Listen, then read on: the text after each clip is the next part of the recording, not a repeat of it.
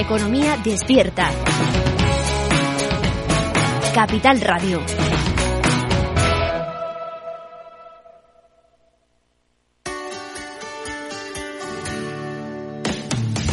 ¿Te imaginas un programa de radio donde el talento es protagonista? Lo tienes en Capital Radio. Humanos en la Oficina, el programa más humano y divertido creado por el galardonado speaker internacional Miguel Ángel Pérez Laguna, todos los viernes a la una de la tarde.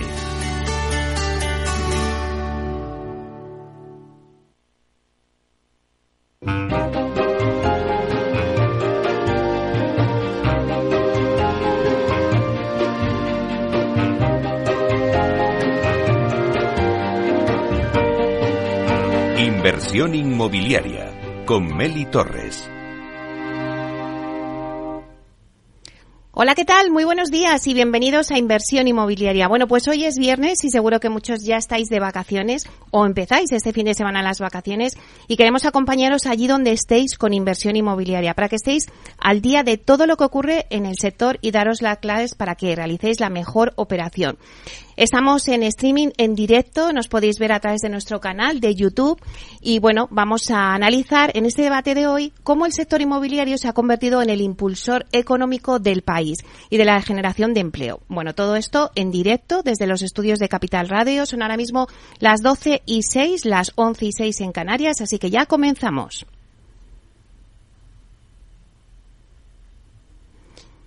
Bueno, pues seguimos con el debate. Eh, como os decía, eh, el debate lo vamos a centrar eh, en cómo eh, vamos a analizar cómo el sector inmobiliario se ha convertido en el impulsor económico del país y de la generación de empleo. Para ello contamos con una mesa de lujo que ya estáis viendo aquí a mi alrededor. Además sois todas mujeres, así que bueno, pues no se despeguen de la radio que este debate promete.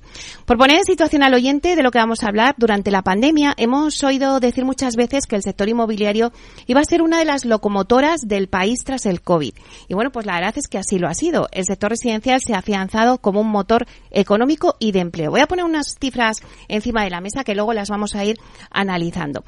Una de ellas es que la venta de viviendas en 2022 superó las expectativas y se vendieron 650.000 casas, lo nunca visto en 15 años. La industria inmobiliaria nacional representa el 20% del empleo nacional entre directos e indirectos y es un gran detonador de actividad, de inversión, de materias primas, de productos procesados, de acabados, etcétera. El sector inmobiliario es un sector que supone el 6% del Producto Interior Bruto de la economía española. El sector inmobiliario, junto con la bolsa y los bonos del Estado, es el tercer mercado y a él se destinan los ahorros porque producen una rentabilidad que bate a lo largo a largo plazo pues a la inflación y tienes además menos volatilidad. Y si hablamos del sector inmobiliario en la Comunidad de Madrid, bueno, pues es uno de los grandes motores de la economía madrileña. Buen ejemplo de ello es el Plan Vive de la Comunidad de Madrid, que en la primera fase generará 57.000 empleos anuales, lo que supondrá un importante impacto económico y social en la región. La inversión prevista para el desarrollo de este plan es de 700 millones de euros y tendrá un impacto en el PIB regional durante todo el periodo de concesión de 4.428 millones de euros, además de generar otros 719 millones por los diferentes tributos que perciben las administraciones públicas. Bueno, estas son solo algunas de las cifras que pongo encima de la mesa y que me gustaría completar y debatir con las invitadas que hoy nos acompañan en el, en el programa y que os voy a pasar ya a presentar. Bueno, pues tenemos con nosotros a Carolina Roca, que es presidenta de Esprima. Buenos días, Carolina. Hola, muy buenos días, Meli. Bueno, nosotros queremos ver un poco todo esto que hemos puesto encima de la, de la mesa desde el lado del promotor, ¿no? Eh, nos gustaría que nos dieras las cifras del impacto que supone el sector inmobiliario en la economía en nuestro país. Luego las analizamos. También le sigue María José Pisio Marchetti, que es directora general de Vivienda y Rehabilitación de la Comunidad de Madrid. Buenos días, María José. Buenos días, Meli. Bueno, te, en esta mesa no tenía que faltar la pata de la Administración, donde nos contaréis un poco desde la, la Administración cómo el sector inmobiliario es uno de los grandes motores de la economía para la economía de eh, la Comunidad de Madrid, con el ejemplo que he dado del Plan Vive, entre otros. Bueno, luego también le sigue eh, Beatriz Toribio, que la tengo aquí a mi derecha, directora general de Masteos en España. Buenos días, Beatriz. Muy buenos días, Meli. Bueno, sí que creo que era fundamental que estuvieras también en esa mesa porque también quiero ver, eh, mm, tú nos representas un poco eh, al inversor particular, ¿no? Cómo el inversor particular, sobre todo el español, quiere invertir en vivienda para destinarla al alquiler y luego pues yo creo que sigue siendo una opción que, que es la más elegida por los españoles para completar sus pensiones. Así que también es importante que nos cuentes el lado del inversor. Y luego también tenemos con nosotros pues a Teresa Marzo, que es consejera delegada de ELIS. Buenos días, Teresa. Hola, buenos días, Meli. Bueno, Elis es la gestora de inversiones inmobiliarias. Además, recientemente eh, os habéis unido a una gestora francesa para crear una plataforma de viviendas en alquiler en disperso, así que enhorabuena. Gracias. Y yo creo que también es importante, tanto Teresa como Rosa, que la voy a presentar ahora, pues la parte en esta mesa del inversor institucional de los fondos. porque eh, los fondos eh, quieren invertir en el sector residencial, no? Y si siguen invirtiendo a pesar de bueno, pues las trabas y las complicaciones que tenemos con la nueva ley de la vivienda y con alguna normativa. Eh, bueno, pues tenemos a Rosa Gallego, que es directora de operaciones del Fondo Culiving. Buenos días, Rosa. Hola, buenos días. ¿Qué tal? Bueno, pues Culiving todos lo conocéis, pero es uno de los eh, fondos de inversión pionero en Build para aumentar el parque de vivienda de alquiler y yo creo que también nos puedes aportar esa visión de qué están haciendo ahora mismo los fondos con la nueva ley de la vivienda, si se han paralizado o están apostando por el sector como hemos dicho en otras ocasiones. Pero a mí, antes de empezar a, debater todas estas cifras que he dicho y que he puesto encima de la mesa, sí que quiero hacer, me gusta hacer una ronda, ¿no? Donde cada una, pues me digáis un poquito si el inmobiliario es un sector que está impulsando la economía, como decía al principio, y es generador de empleo. Eh, ¿Por qué no se pone el foco en este sector para generar la oferta, si es así, suficiente para tener una vivienda digna, como se habla muchas veces, porque hay demanda? Eh, también los procesos urbanísticos tan alargados, tan dilatados en el tiempo, ¿no? Las nuevas leyes que tampoco facilitan. No sé qué le falta o qué le sobra al sector para ser el motor realmente de la economía. Y vamos contigo, Carolina. Un poco quiero un poco la impresión de cada una como una lluvia de ideas. Vale, Meli, pues es, que esa es la pregunta, es el, kit de la, es el kit de la cuestión. Es incomprensible eh, por qué eh, existiendo una escasez de oferta, eh, bueno, cada vez más abultada, eh, no somos capaces de poner en marcha esa rueda de producción de vivienda, ¿no? Que, que, llevamos años intentando volver a poner en marcha. ¿no? Esa rueda se paralizó totalmente con la crisis del 2008 y, y, no conseguimos eh, eh, llegar a, a, un mínimo nivel que, que, verdaderamente equilibre y acabe con ese importantísimo desequilibrio social que estamos viviendo, ¿no? De acceso a vivienda por, por, por la escasez de oferta. Eh, yo al final eh, eh, creo que, que, bueno, de hecho, bueno, voy a hablar de mis libros. Desde Asprima eh, en, en mayo sacamos un informe donde precisamente eh, poníamos en, en valor todo lo que estaba sucediendo, los datos de ese desequilibrio, teniendo claro que el diagnóstico lo teníamos claro, pero no tenía, en las administraciones o políticamente no se tenía clara la magnitud de ese desequilibrio entre oferta y demanda. Eh, sí que analizábamos también eh, las, las, políticas de vivienda y dábamos las cinco medidas clave eh, que había que tomar para, bueno, pues para la pregunta del millón, de, de, por qué no conseguimos equiparar la oferta a la demanda.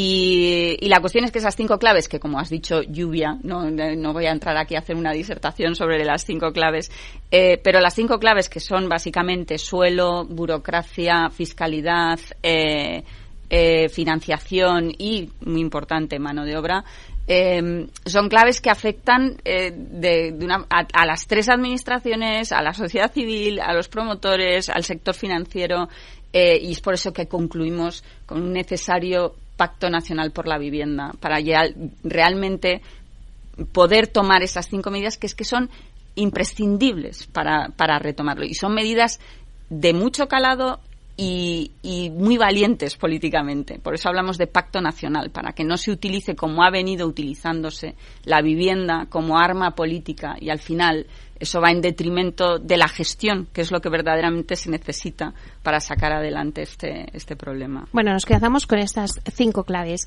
María José, pues eh, comparto gran parte de las cosas que, ha dicho Carolina. Para nosotros, para la Administración y, en concreto para la Comunidad de Madrid, el sector inmobiliario y el sector de la construcción tiene un papel clave. Por supuesto, por lo que has dicho al principio, pues porque puede tener un impacto en torno al 14% en el Producto Interior Bruto de nuestra región, entre lo que es la construcción y la promoción inmobiliaria, pero también, además de ese empleo que genera asociado a la construcción de, viviendas, porque contribuye y colabora con nosotros a aumentar esa oferta de vivienda asequible, que es lo que necesita pues España en su conjunto y en particular la, la Comunidad de Madrid. Y por eso eh, creemos que tenemos que contar con el sector inmobiliario para desarrollar todas las políticas que nosotros queramos llevar a cabo. Es importante, eh, desde nuestro punto de vista, para que puedan participar, que tengan, sobre todo, una seguridad jurídica, que ahora en muchos casos no se ha visto reforzada todo lo que nos gustaría, que seamos capaces de reducir los plazos de tramitación, que también es importante. Nosotros desde la Comunidad de Madrid hemos tratado de reducirlos pues sustituyendo licencias por declaraciones responsables, haciendo otras normativas eh, flexibilizadoras con la legislación en un camino en el que creemos que debemos seguir avanzando y también contribuyendo desde nuestro lado a poner suelo en el mercado, suelo tanto público como fomentando el que se pueda desarrollar el suelo a iniciativa privada. Nuestra política de vivienda y para poder eh, contribuir a incrementar esa oferta, que no tenemos ninguna duda que es la medida que tenemos que poner en marcha para solucionar el acceso a la vivienda, pasa, por un lado, por la que podamos construir nosotros como administración, con la que podamos hacer en colaboración público-privada y con todas esas medidas que tenemos que poner en marcha, agilizadoras y sobre todo incentivadoras, para que la iniciativa privada pueda también desarrollar vivienda y sobre todo vivienda a precios asequibles. Bueno, pues añadimos otra clave más a las que ha dicho Carolina, colaboración público-privada. Beatriz. Yo creo que, por recordar, ¿no? para ser una industria, ¿qué falta? Eh, por un lado, política de vivienda. Política de vivienda con mayúsculas, consensuada, con medidas a largo plazo, estables y que cuenten con todas las eh, partes, ¿no? Y, yo creo que esto es lo que sobra, ¿no? Hay una estigmatización del sector que creo que no que no es buena, que explica muchos de los eh, pues de las de los males que padecemos y de los problemas con los que nos hemos encontrado en esta legislatura Luego creo que hace falta consenso, creo que hace falta también modernización, digitalización. En esto se está avanzando muchísimo, pero todavía son pocas las empresas, los agentes que están apostando por la industrialización y esta es la clave para conseguir esa mano de obra que, decía eh, Carolina y para ser más eficientes y tener viviendas más eficientes. Y también creo que. Que hace falta eh, eh, pues más seguridad jurídica para, para atraer esa inversión y, por ejemplo, claro, llama mucho la atención que no tenemos grandes empresas, como por ejemplo en el sector energético o en, la banca o incluso en el sector hotelero, ¿no? Y, o empresas, grandes empresas como, como pues, ocurre en Alemania, que gestionan más de medio millón de viviendas en alquiler. Entonces, para tener esa industria necesitamos inversión, necesitamos que, bueno, pues que, que esa inversión, sobre todo de fuera, y, que necesitamos para desarrollar esa oferta de vivienda, eh, llegue a nuestro país. Y para eso es fundamental seguridad jurídica. Me quedo con política de vivienda, digitalización y modernización. Teresa. Bueno, ya se ha dicho prácticamente todo, poco me queda, pero bueno. Em, a ver, eh, es cierto lo que dice eh, Beatriz que el sector está sufriendo una transformación de, bueno pues del capital no eh, yo creo que hasta ahora se hacía mucha vivienda en venta no y ahora estamos haciendo mucha vivienda en alquiler porque hay una necesidad social que es necesario cubrir no esa vivienda en alquiler eh, pues es propiedad de, distintos inversores institucionales que suelen ser pues fondos de pensiones donde todos nuestros padres abuelos tienen sus ahorros son eh, aseguradoras y bueno pues son fondos y, bueno capital institucional que quiere invertir en nuestro país que ve la necesidad que cree en los fundamentos de, de la necesidad de poner oferta en el mercado pero que necesita claramente eh, una transformación por nuestro lado. Eh, en materia de eh, seguridad jurídica, fundamental. Luego hablaremos más en detalle, ¿no? Pero en cualquier llamada que tienes con un inversor internacional, te, te, preguntan sobre la ley de vivienda, sobre eh, la aplicación de la misma, sobre los impactos que puede tener. Bueno, eh, eh, les preocupa muchísimo. Luego les preocupa también los plazos que definimos en nuestros business plan. Claro, Hace unos años eh, tú medías una inversión por margen, no medías una inversión por rentabilidad, donde se incorpora la variable del tiempo, ¿no? Entonces, todos asumíamos que, que, tener un, tardar en obtener una licencia eh, 12 meses, pues era algo asumible. Pero claro, es que el coste de ese capital que ya ha invertido en ese suelo y que no le está generando ningún valor, pues es muy alto, ¿no? Entonces, tenemos que trabajar todos alineados en intentar reducir esos tiempos eh, de, valor cero, ¿no? Eh, en el procedimiento inmobiliario. Bueno, pues también me quedo con reducir los tiempos, que es muy importante, seguridad jurídica, que ya se ha repetido. Rosa, eres la última, pero los últimos son los primeros, así que... no sé qué me queda por decir, porque hemos barrido todo, pero la pregunta inicial de qué sobra y qué falta, obviamente, eh, sobra burocracia, sobra eh, el caos legislativo que engloba todo el sector inmobiliario en general, y, falta cohesión y colaboración entre todos los agentes. Y cuando digo esto es, oye, señores, hoy en día es imposible hacer vivienda protegida eh, teniendo topados los precios tanto en venta como en alquiler. Los precios de suelo no bajan.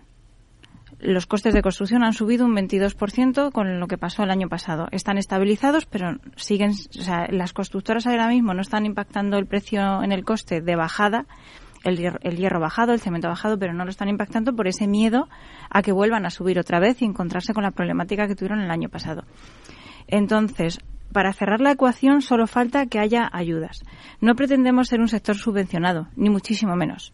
Yo recibí esa respuesta en otro foro cuando propuse esas ayudas o esas subvenciones. No, no quiero ser subvencionada. Si a mí me cuadran los números, no pretendo ser subvencionada, pero puesto que me está escapando el alquiler, me está escapando eh, al inquilino, me está escapando por el lado de los ingresos, pues tendrás que ayudarme por el lado de los costes, si no, la ecuación no sale. Por lo tanto, estamos dejando de hacer vivienda protegida, tanto en venta como en alquiler, porque no sale.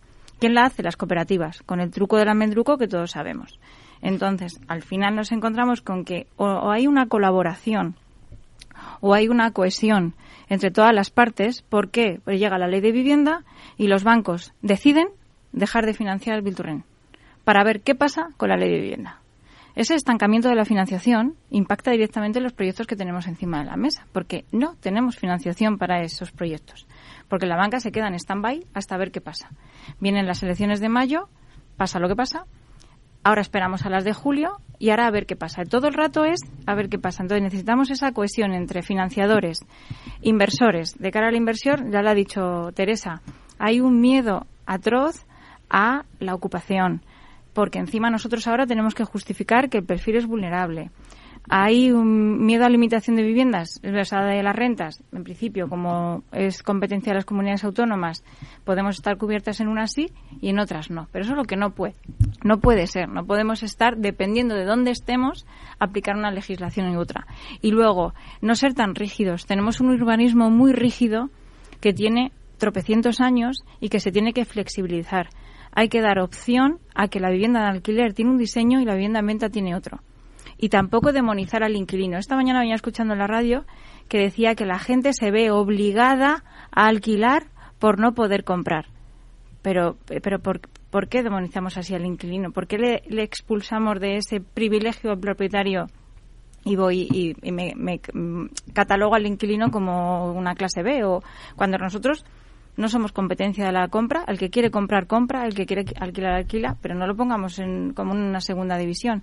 Entonces, si conseguimos esa ocasión y aligerar la burocracia y la fiscalidad. Has dicho en el preámbulo que aportamos mucho tributariamente hablando. No te puedes ni imaginar lo que se aporta tributariamente con toda esta fiesta. O sea, es de verdad desproporcionado. Y además jugamos eh, partimos de, en una carrera con, desventaja, porque el impacto fiscal que tiene el alquiler es muchísimo peor que el que tiene la venta. Bueno, pues entonces, la verdad es que has hecho un resumen perfecto, Rosa. Eh, me quedo contigo con lo que has dicho de que sobra burocracia y que hace falta cohesión y que colaboren todos los agentes. Nos queda muy poquito para eh, el, el, intermedio del debate, pero sí que me gustaría, Carolina, que nos dieras alguna pincelada. Queremos saber las cifras de la inversión y también del empleo que genera el sector inmobiliario en España.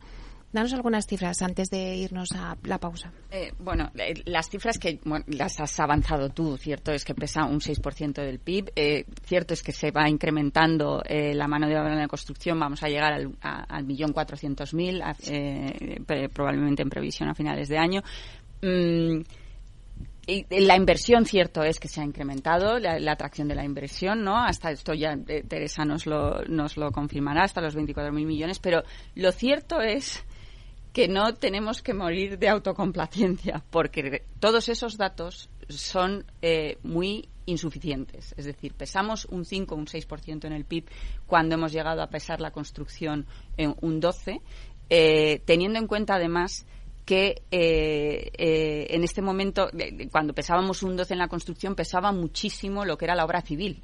En este momento la obra civil, por cuestiones de inversión y por cuestión de obra pública, ha bajado muchísimo y, es el residencial el que está tirando de, verdaderamente de la construcción.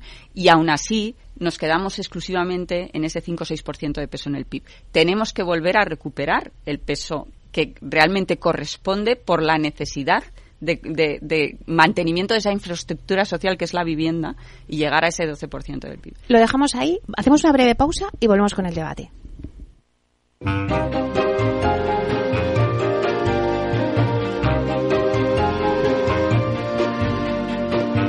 Inversión inmobiliaria con Meli Torres.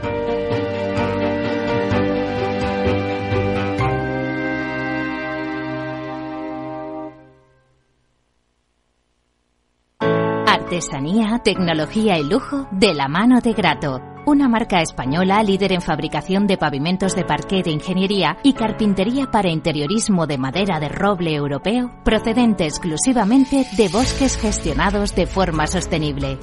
Grato te ofrece las mejores calidades para tus proyectos residenciales y hoteleros, fabricando tanto parqué de ingeniería como cocinas, puertas, armarios y muebles de baño con exclusivos diseños, siempre con trato directo de fábrica. Grato da vida a espacios en todos los rincones del mundo con productos sostenibles, duraderos, de alta calidad y personalizables.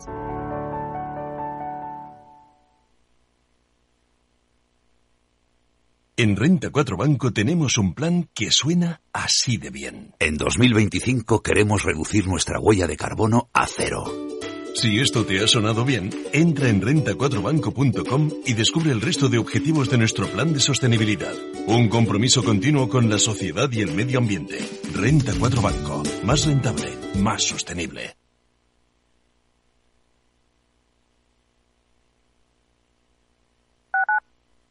Capital Radio, Madrid, 103.2 FM.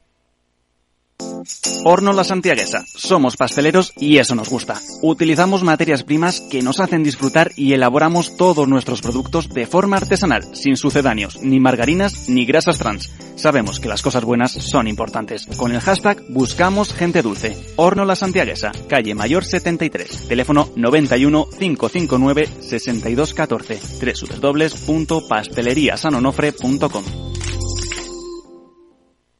Disfruta de la mejor cocina gallega en Montes de Galicia. Todo un clásico moderno en el barrio de Salamanca. Disfruta de la variada dieta láctica, de las mejores carnes y pescados tratados con respeto y transparencia y regados con una de las mejores bodegas de la zona. En grupo, en familia o en pareja, Montes de Galicia te ofrece el espacio perfecto en cada ocasión. ¿Sabes cuál es el mejor dial para escuchar Capital Radio? Tu móvil. Ya tienes disponibles las versiones de iOS y Android de Capital Radio. Y si quieres escucharlas en tu coche, lo tienes muy fácil. Empareja el Bluetooth de tu coche con tu móvil o tableta, entra en la app de Capital Radio y ya lo tienes. Escucha Capital Radio en digital. Y si te preguntan qué escuchas, no lo dudes. Capital Radio.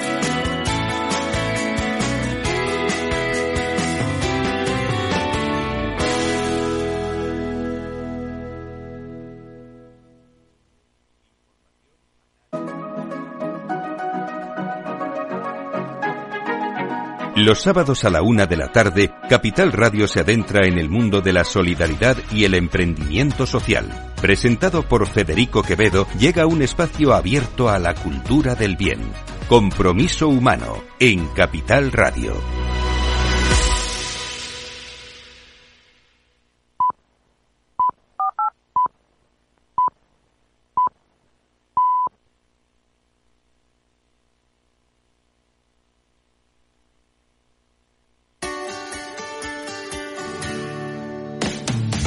¿Te imaginas un programa de radio donde el talento es protagonista? Lo tienes en Capital Radio. Humanos en la Oficina, el programa más humano y divertido creado por el galardonado speaker internacional Miguel Ángel Pérez Laguna, todos los viernes a la una de la tarde.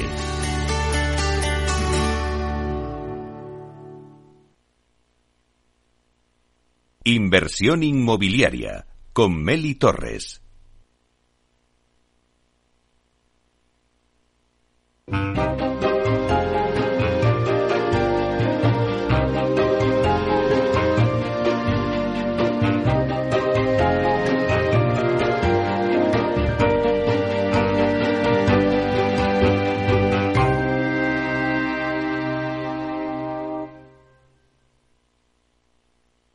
Inversión inmobiliaria con Meli Torres.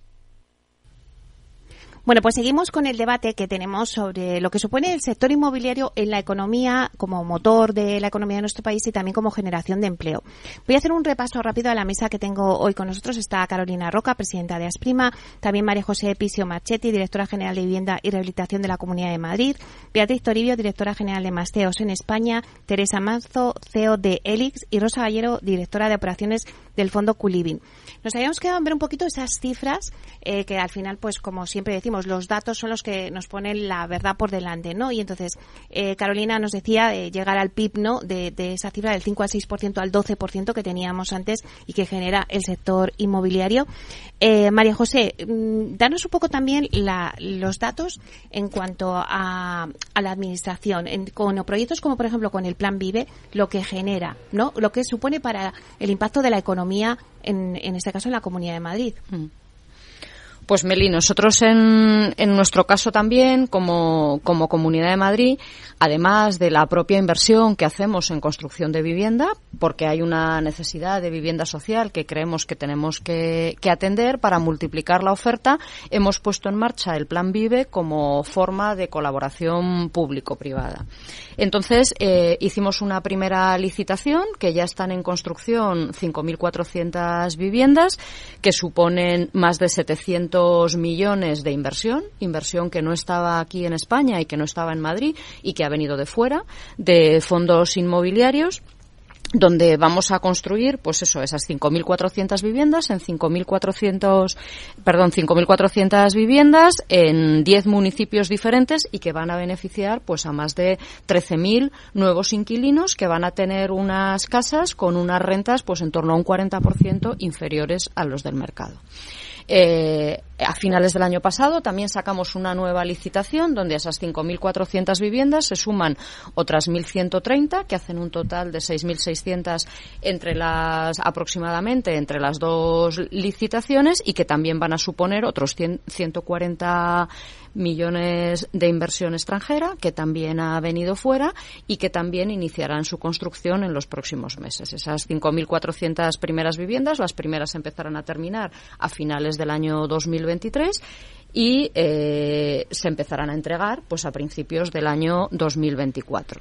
Tenemos ahora en marcha también una nueva licitación para otras 1.900 viviendas eh, en este caso también en otros 10 municipios diferentes de la, de la Comunidad de Madrid para poder generar nueva oferta de vivienda asequible. Aquí también queremos eh, contar con inversión pues extranjera, española, con inversión externa, para de esta manera poder multiplicar la capacidad que tiene la administración de generar nueva vivienda asequible.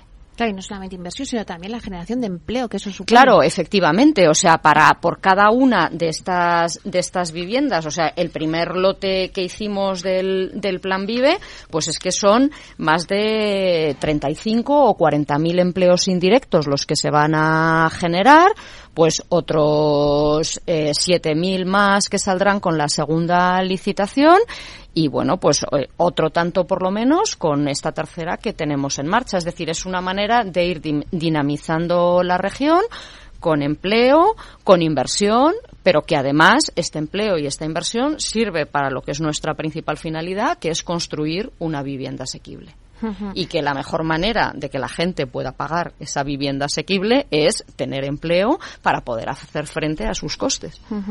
Claro, María José nos decía inversión externa, inversión extranjera pero también, Beatriz, hablamos de inversión de particulares que también están apostando por el sector inmobiliario y también ah, eh, impulsan la economía, ¿no? Totalmente, y aquí me gustaría destacar que es que la vivienda es la principal fuente de ahorro de los españoles y la vivienda nos ha protegido a muchas familias en momentos que hemos vivido muy complicados y ahora vienen retos muy importantes, retos demográficos, reto de la sostenibilidad de nuestro sistema de pensiones y rentabilizar esa vivienda, eh, entender la vivienda también, eh, y hay que decirlo así, como un producto financiero más, puede ser eh, muy interesante para muchos particulares que tienen ahorro en estos momentos. Evidentemente hay mucha gente que no lo puede hacer, pero creo que también aquí tenemos que explicar que no siempre se necesitan grandes cantidades de dinero, porque con rentabilidad. Nosotros hemos hecho un estudio recientemente en el que ofrecemos diferentes rangos de inversión y podemos eh, conseguir proyectos con rentabilidades del 7, del 8% con una inversión inferior a 80.000 euros.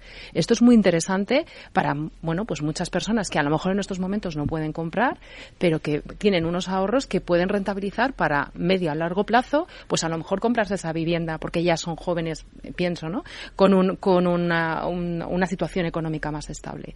¿Por qué, por qué es interesante para, para muchos inversores?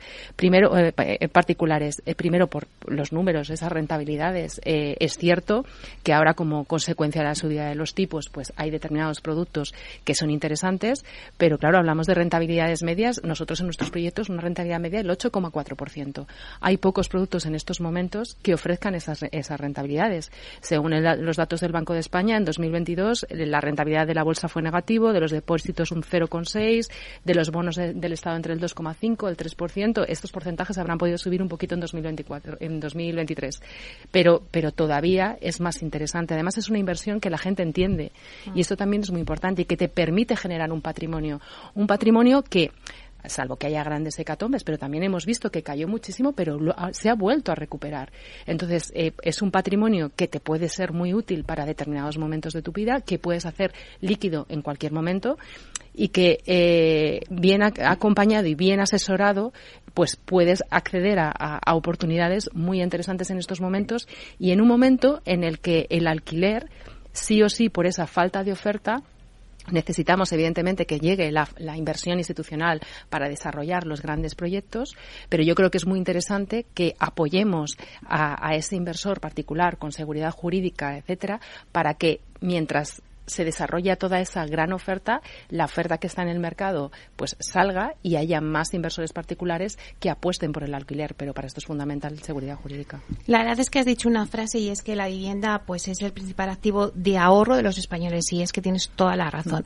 Ahora sí que me gustaría verlo desde la parte de inversión institucional con vosotras, con Teresa y Rosa, porque ha dicho, recogiendo un poco las palabras que decía Carolina al principio de, bueno, pues todo va muy bien, pues sí, tenemos unos cuatro millones eh, pues de mano de obra, eh, también la inversión que ha podido llegar hasta los 24.000 millones. Eh, bueno, eh, el, el año 2022, que yo creo que fue récord en inversión inmobiliaria alcanzamos 16.400 millones de euros en transacciones inmobiliarias, que si contamos también las transacciones corporativas subirían a 17.500 17.500 millones aproximadamente, pero fue eh, absolutamente récord, ¿no? En todo lo que es eh, todos los diferentes tipos de activos. Si nos centramos en el residencial, eh, fueron aproximadamente unos 3.100 millones de euros de inversión directa en residencial, de los cuales más del 60%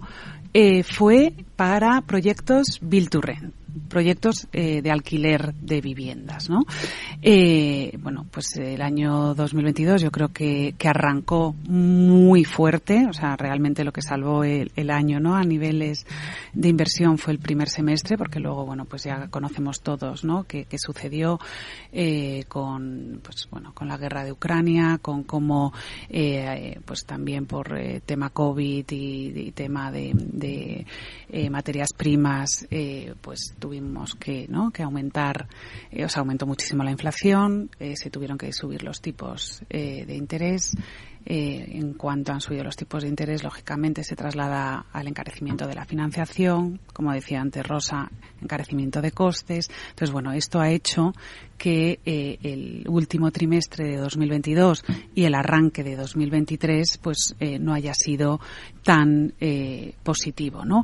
Para este año los estudios, bueno, pues creemos que va a haber una bajada de aproximadamente un 20% de la inversión, que nos sitúa en unos niveles, eh, bueno, pues toda, sanos, eh, pero como decía antes Carolina, con muchísimo espacio de crecimiento porque realmente hay mucha necesidad ¿no? de, poner oferta eh, en el mercado ¿no? Rosa, ha dicho unos datos, Teresa, eh, 3.100 millones eh, invertidos en residencial y de esos el 60% en Bill Sin embargo, antes nos decías, con la ley de la nueva ley de vivienda, eh, los bancos ya no financian Bill Ya estamos viendo como muchas promotoras están cambiando su modelo de negocio y el Bill lo están vendiendo. ¿Qué está pasando? Pues precisamente al hilo de lo que comenta Teresa, lo que acabas de comentar, lo que está pasando es que ahora mismo la rentabilidad del residencial, yo desde el punto de vista del inversor más family y más family español, que es el perfil con el que trabajamos en el Culiving y es el con el que invierte en un 90%. Entonces, el inversor eh, familias españolas conoce muy bien el inmobiliario, conoce cómo funciona este país le sigue sorprendiendo los 12 meses de licencia, pero digamos que es algo como que se ha acostumbrado, se ha acostumbrado efectivamente.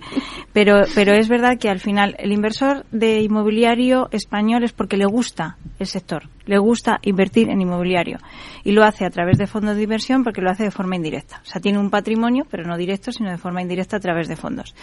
Entonces, ¿qué es lo que ha pasado? Pues que ahora mismo el residencial da una rentabilidad muy moderada y como dice siempre Carolina, que le cojo la frase de ganamos dinero, por supuesto, parece que tienes que decirlo hasta con miedo, pero es verdad, ganamos dinero, por supuesto, porque esta gente hay que pensar que confían en un proyecto durante tres años, tres años y medio, solo están soltando pasta. Y después se pone el edificio en alquiler y es cuando empiezan a recibir la rentabilidad eh, a futuro. Entonces, y, aparte una rentabilidad muy moderada, muy justita. ¿Qué pasaba antes? Que esa rentabilidad con el coste de la deuda seguía siendo atractiva. Ahora, con el coste de la deuda que tenemos y, una, y un Euribor al 4%, más unos márgenes que están entre el 2 y el 3%, o el 1,5 y el 3%, te pones en 7 de coste de deuda. En un, en un proyecto que mínimo tienes que financiar el 50 al 60%. No es atractivo no es atractivo. Y entonces, al no ser atractivo, pues o bien al que le gusta el inmobiliario se espera y al que le medio gusta, pues se deriva sus inversiones a otro sector totalmente diferente. Entonces, hemos visto una caída eh, exponencial del interés en el sector inmobiliario porque está su rentabilidad muy equilibrada o muy equiparada con la, con la deuda. Por lo tanto, por eso digo que hay que hacer más atractiva la rentabilidad en el sector inmobiliario residencial, pero para subir esa rentabilidad, si aquí no hacemos logaritmos neperianos, aquí es lo que me cuesta por lo que alquilo en un año y lo divido. Y esa división ahora mismo a mí me tiene que costar menos o me debería costar menos para poder encajar esa rentabilidad un par de puntos más y que poder, eh, poder hacer esa atractiva, atractiva esa inversión. Entonces, con esto, que de verdad que es un escollo importantísimo de cara a convencer a un inversor que, que, invierta aquí porque le, tenemos que decir, oye, pero si tú entras a una rentabilidad, eh, tienes un producto linkado a la inflación, entonces a 20 años vista tú vas a tener una rentabilidad mayor porque se va exponencialmente incrementando. Ah, no, llega la ley de vivienda y te dice que no va a IPC, que va a un índice de referencia futuro que Dios proveerá. Entonces les, les espantas, les espantas. Entonces el plan vive es una eh, pone en el mercado un número de viviendas de verdad que es una maravilla el número de viviendas que, que son, pero que es una gota de todo lo que se necesita. Hay que clonar el plan Vive en el resto de las comunidades autónomas, pero sigue siendo una gota. Los privados tenemos que hacer vivienda de alquiler si queremos cubrir esa demanda, ese crecimiento demográfico que decía Beatriz. Esto va exponencialmente la necesidad de vivienda que va a haber en venta y en alquiler, los dos. O sea, no hay que perder el foco de los dos. Entonces, hay que, eh, hay que el family y que el institucional, que el family vea atractivo esto.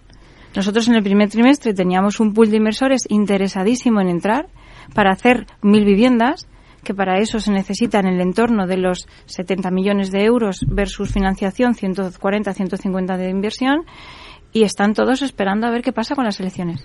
Pues ahí ya se ha abierto el melón. Venga, Rosa, ha abierto el melón. Entonces, ¿qué va a pasar con las elecciones? O sea, tenemos las elecciones este mismo domingo y sí que me gustaría que, que le tomáramos nosotros un poco el pulso a, a, qué va a pasar, ¿no? Todos están poniendo el foco, los inversores, me lo estáis contando, ¿no? En qué va a pasar con las elecciones, si va a haber cambio de gobierno o no. Pero bueno, vamos a hacer nosotros algunas conjeturas. Si hay cambio de gobierno, ¿Qué va a pasar con la ley de vivienda? Eh, ¿O qué pensáis vosotros que debería hacer si hay cambio de gobierno el nuevo gobierno? ¿Derogarla? ¿Modificarla? Carolina. A ver, eh, eh, sin duda derogarla. hemos dicho por activa y por pasiva que, bueno, mm, no hay que criticar la, la voluntad con la que surgió esta ley, ¿no? Ley de vivienda, pero realmente tal como se ha articulado, eh, obtiene los, los, eh, bueno, los efectos diametralmente opuestos al objetivo que, que se busca. ¿no? Eh, yo, escuchando, ha sido muy interesante ver eh, desde el punto de, de, vista de la inversión, porque si decimos, oye, es que eh, tenemos un problema que ya lo tenemos encima de la mesa, ya hemos creado estos 15 años de infraproducción de vivienda, nos han llevado a un problema social, a un déficit de producción de vivienda, no de, un año, sino de 15, acumulando esas 120.000 viviendas al año versus eh, cuando cogemos creación de hogares versus producción, es que eso nos lleva a una emergencia social. Una emergencia social que tenemos que ser conscientes que nuestra capacidad productiva eh, no es suficiente, que tenemos que ser capaces de atraer toda la inversión, la institucional, la de family offices, la del inversor eh, nacional privado, eh, toda. Y, mm. y, sin embargo, los pasos que se han dado eh, desde la administración a la hora de legislar, desde la administración estatal, eh, han ido encaminados a, a, a, todo lo contrario. ¿no? Entonces, eh, sin duda, hay que cambiar el mensaje eh, que la ley de vivienda traslada y eso solo se consigue con una derogación eh, absoluta. Pero el problema eh, nosotros ya estamos pensando más allá, ya estamos pensando, esto es una derogación, pero una derogación que es, y por mucho que, que, que, se tome como primera medida eh, nada más entrar el nuevo gobierno, eh, somos muy conscientes de que mínimo un año, un año y medio vamos a tener en vigor esta ley porque hasta hemos eh, valorado el decir, oye, existe una posibilidad de que si se deroga la ley por parte del presidente, eh, si se interpone un, un recurso de constitucionalidad eh, por el presidente del gobierno se puede establecer una medida cautelar de que se suspende la, eh, pero no es así. Eh, el presidente del gobierno lo puede hacer cuando es, se trata de una ley de rango autonómico pero no una ley de propio rango estatal. Es decir que sí o sí vamos a convivir con ella un año año y medio. Y ya estamos ya ya estamos empezando a vivir eh, mm, casuísticas eh, que, que, que, nos, que, que, nos ponen los pelos de punta. Porque bien es cierto que las comunidades autónomas, eh, Madrid ya han presentado ayer ¿no? su recurso de inconstitucionalidad, Andalucía ya lo había presentado, ya han dicho que no, no la van a aplicar, pero bueno, es una ley que, eh, su articulado tiene carácter de legislación básica y que, mm, sin ir más lejos, la que nos está preocupando y la que, la que podemos tener un importante problema de bloqueo de desarrollos urbanísticos de aquí hasta que quede formalmente derogada es la disposición final cuarta, que establece una modificación de la ley del suelo. Una modificación de la ley del suelo sin transitoriedad. Eh, que de hecho eh, impulsamos que desde el, el, en el Senado el PP hizo suya una enmienda que era crucial, no ideológicamente, sino por, por cuestiones de gestión, que era el, el, oiga usted, establezca una transitoriedad a una modificación de la ley del suelo porque tenemos el peligro de que se nos paralicen los desarrollos urbanísticos por no estar adaptados a la nueva ley del suelo. Y está sucediendo, está sucediendo ya en Madrid y en el Ayuntamiento de Madrid. Es decir, desarrollos o, actuaciones que están pendientes de, aprobación definitiva y que no se pueden aprobar definitivamente porque lógicamente no incorporan las modificaciones de reservas porque además son bastante significativas. Es, en el caso de suelo urbano no consolidado es que se pasa de un 20, de un 10% de reservas a un 20% de las viviendas tienen que tener eh, un grado de protección y de ese 20%, un 50% destinado sí o sí obligatoriamente al alquiler. Es decir, que, que en, en, en, en actuaciones que ya están para salir. Eh, entonces, es un problema eh, grave, porque yo creo que la sociedad ya ha dicho, bueno, esto si, si hay cambio de gobierno se acabará derogando. No, tengamos muy presente que aunque salga así y se acabe derogando desde el minuto cero, tenemos que convivir un año y medio, año o año y medio, con una posible paralización del urbanismo a nivel nacional. María José. Bueno, yo eh, considero, y desde la Comunidad de Madrid consideramos que la ley de vivienda del Estado es una mala ley entre otras cosas porque lo que consigue son los efectos contrarios a los que teóricamente protege, eh, pretende. O sea, al final lo que está consiguiendo es que se reduzca la oferta, pues por todos los, los motivos que se han expuesto aquí durante, durante el debate, porque está ofreciendo inseguridad jurídica, porque no sabemos esos alquileres en un futuro cómo se van a revalorizar, aparte que consideramos que el Estado se ha excedido en sus competencias en algunas de las cuestiones que ha, que ha legislado. Entonces, por todos los efectos que produce, creemos que es una mala ley y que debe derogarse lo antes posible, pues para tratar de eh, recuperar esa seguridad jurídica y de poder atraer la inversión y de poner en marcha todas esas medidas que necesitamos hacer para seguir fomentando la oferta de vivienda asequible. Claro, y que no se quede bloqueado el suelo, como decía Carolina. Yo creo que si hay cambio de gobierno, más allá de la derogación de, la ley de vivienda, creo que el nuevo gobierno tiene que ser valiente, eh, tiene que tomar las riendas porque tenemos un problema muy serio. Estáis comentando los efectos de la ley de vivienda, pero es que tenemos un problema de acceso brutal y, a medida que pasa el tiempo, este problema se agrava. Entonces, tiene que coger las riendas. El diagnóstico está claro, lo hemos puesto aquí. Hay que hacer modificaciones en materia de suelo, fiscales, a, ser atractivos para esa inversión. Y, es que el problema es que en, los últimos años se ha eh, legislado de espaldas al sector.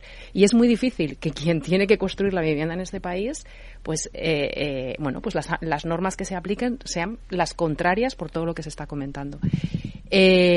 También creo que mm, sí que se tiene que continuar con la. O sea, no, vamos a poder hacer política de vivienda si no hay presupuesto. En este sentido, gracias a la llegada de los fondos Next Generation, se ha elevado el presupuesto a más de 3.000 eh, millones de euros, pero claro, esos fondos se van a acabar en unos años. Pero el, nuevo gobierno o los futuros gobiernos, además yo creo que hay que legislar con políticas a largo plazo, porque llevamos años y años cometiendo políticas a corto plazo. Y si no hay cambio de gobierno, yo lo que pido es que no haya más de lo mismo. Porque eh, lo estamos comentando, ya el daño ya se ha hecho, parte del daño que se, ha hecho ya. Si esa ley continúa un año, o sea, hasta, aunque se derogue un año y medio, el problema va a ser aún peor. Teresa. Bueno, pues ya se, ha, eh, ya se ha dicho todo, ¿no? Si hay cambio de gobierno, pues eh, esperamos, ¿no? Que se derogue la ley eh, por todo el impacto que, que, produce, ¿no? En la ley de suelo, en la ley de enjuiciamiento civil, porque está yendo contra el, inquilino finalmente, porque al final, pues la exigencia desde las gestoras o desde los property management en la elección del inquilino, pues va a ser mucho más exigente también. O sea, al final yo creo que no está enfocada en el objetivo que necesita la sociedad, ¿no? Entonces eh, hay que hay que esperamos que, que se derogue y luego eh, eh si no hay cambio de gobierno, pues esperamos eh, eh, que, de alguna manera eh, se pueda, pues no sé si, si las comunidades autónomas, o sea, vamos a enfocar mucho más nuestra inversión en aquellas comunidades autónomas en donde pues hay gobiernos que ya han dicho que no van a aplicar esa ley, ¿no? Rosa. Pues bueno, eh, digo como Nos queda un minuto. Muy rápido. Eh, derogarla, tunearla, algo hay que hacer, por supuesto, si no queremos que esto se paralice. Porque ya, ya, ya estamos sufriendo la paralización, pero un poco expectantes a ver qué pasa. Si efectivamente va a ser un año y medio, pues un año y medio que tenemos paralización o no o, ralentización. Pero sí que eh, si se tunea y se, o se deroga, que no nos demonicen. O sea, la esencia, si tú lees la ley, eh, de forma transversal, la esencia que se respira es que los que nos dedicamos a esto somos auténticos demonios, eh, usureros, eh, estamos aquí especulando con la vivienda, con el uso de la misma, en fin, no, no, o sea, no, nada de eso. Estamos aquí para poner en el mercado un producto que hace falta, mucha falta, lo que decía Beatriz, responder a una necesidad imperiosa de la sociedad y nos podemos dedicar a esto como a otra cosa, no, porque nos dedicamos a esto es porque nos gusta dedicarnos a esto. A pesar del esfuerzo que supone, estar aquí y luchar contra todas estas leyes y contra todos estos mensajes. Entonces, no nos demonicéis, ayudarnos a responder a un problema social que vosotros no sois capaces de responder, simple y llanamente. Es eso. Bueno, pues la verdad es que ha sido súper interesante, pero el tiempo ya apremia y ya tenemos que cortarlo aquí. Muchísimas gracias a Carolina, presidenta de Esprima. Gracias, Carolina. Muchas gracias. A María José Pizio, directora general de Vivienda y Rehabilitación de la Comunidad de Madrid. Muchas gracias, María José. Muchas gracias, encantada de estar aquí esta mañana. Beatriz Toribio, directora general de Masteos España. Gracias, Beatriz. Gracias. Rosa Gallego, directora de operaciones del Fondo Culibi. Muchísimas gracias, Rosa. Gracias, un placer. Y Teresa Mazo, consejera delegada de ELIS. Gracias, Teresa. Muchas gracias, Meli. Bueno, y hasta aquí nuestro programa de hoy. Bueno, eh, esta ha sido hoy una novedad porque lo hemos hecho en directo, en streaming, así que espero que todos los que nos hayáis estado viendo, pues los haya gustado. Y hasta aquí nuestro programa de inversión inmobiliaria. Muchas gracias a todos los que nos habéis escuchado. Gracias por estar al otro lado de las ondas. Gracias también de parte del equipo que hace posible este espacio, de Félix Franco en la realización técnica y quien les habla, Meli Torres. Y como siempre os digo, que la alegría sea siempre vuestra fortaleza. Así que a ser felices.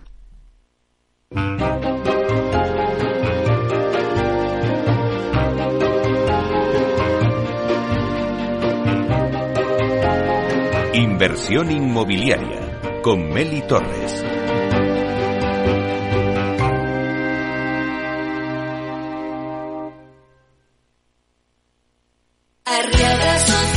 ¿Te acuerdas de los gastos que pagaste cuando firmaste tu hipoteca? ¿Te cobraron tasación o notario? Si es así, debes saber que esta cláusula es abusiva y puedes reclamar su devolución. No pierdas el tiempo. Llámanos al 926 48 20 o entra en arriagaasociados.com. Arriaga Asociados. Hagámoslo fácil.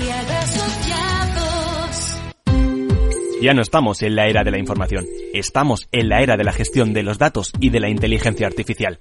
El tratamiento inteligente de estos datos proporciona un valor enorme a las empresas en sus procesos de negocio. En Piper Lab ayudamos a nuestros clientes a tomar decisiones de negocio basadas en datos. Escúchanos todos los lunes en el espacio de Big Data de Capital, la Bolsa y la Vida. ¿Qué es ir más allá?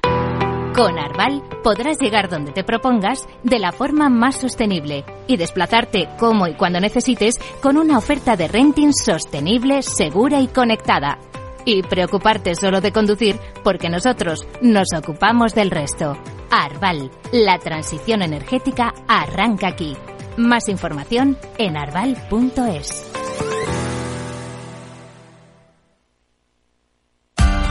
Capital Radio. Escucha lo que viene.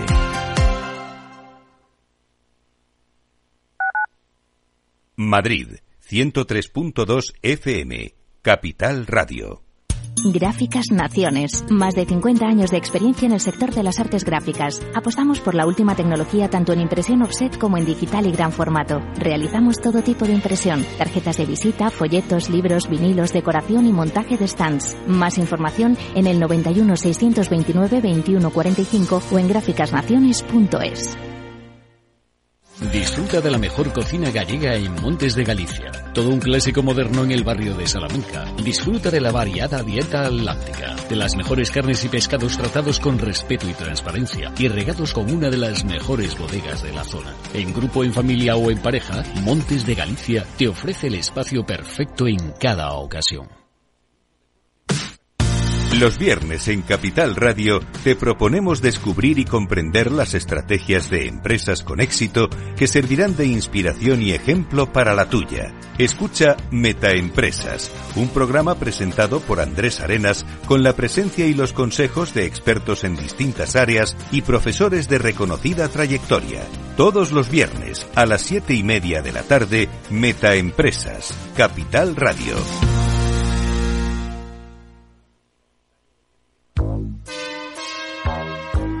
Bueno, la siguiente consulta nos llega desde Bulgaria, desde Sofía, la capital. Julen, buenos días. Muy buenos días, eh, señor Vicente y señor Durante. ¿Sigue usted Capital Radio en Bulgaria? Sí, hombre, lo cojo por internet. ¡Arriba! ¿Eh? Capital Radio traspasa fronteras. Capital Radio sí es lo mejor, ¿eh?